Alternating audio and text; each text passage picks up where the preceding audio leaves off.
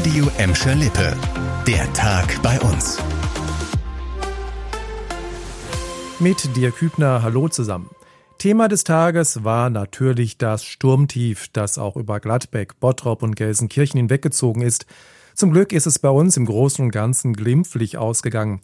Die Gelsenkirchener Feuerwehr zählte eine ganze Reihe von Sturmeinsätzen. Der größte davon, Sturmböen hatten ein Flachdach auf die Brakestraße in Hassel geweht. In Gladbeck und Bottrop musste die Feuerwehr nur vereinzelt ausrücken.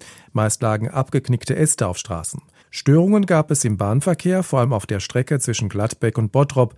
Ein Baum war auf die Oberleitung gestürzt. Die Folge Vollsperrung der Strecke. Nach dem Schulausfall heute findet morgen die Schule wieder wie gewohnt statt.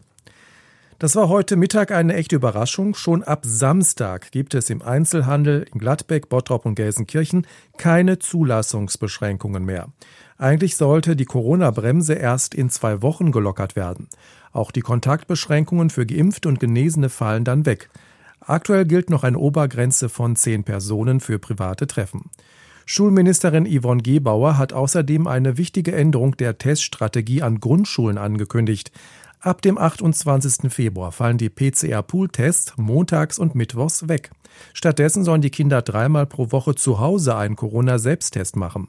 Eltern müssen das laut Gebauer einmalig schriftlich versichern. Die Antigentests würden von den Schulen kostenlos ausgeteilt.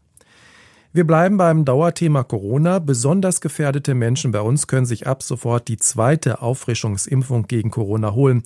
Die Städte Bottrop, Gelsenkirchen und der Kreis Recklinghausen setzen in ihren Impfstellen einen entsprechenden Erlass des Landes um.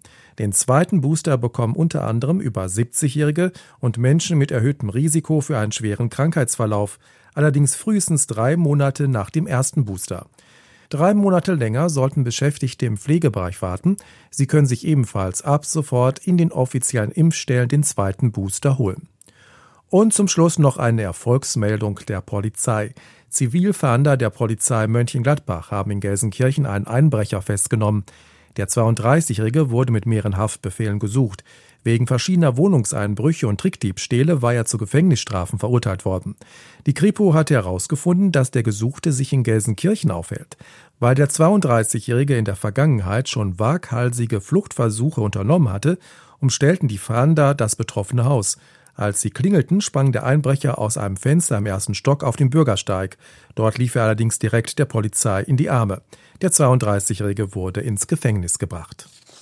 Das war der Tag bei uns im Radio und als Podcast. Aktuelle Nachrichten aus Gladbeck, Bottrop und Gelsenkirchen findet ihr jederzeit auf radio und in unserer App.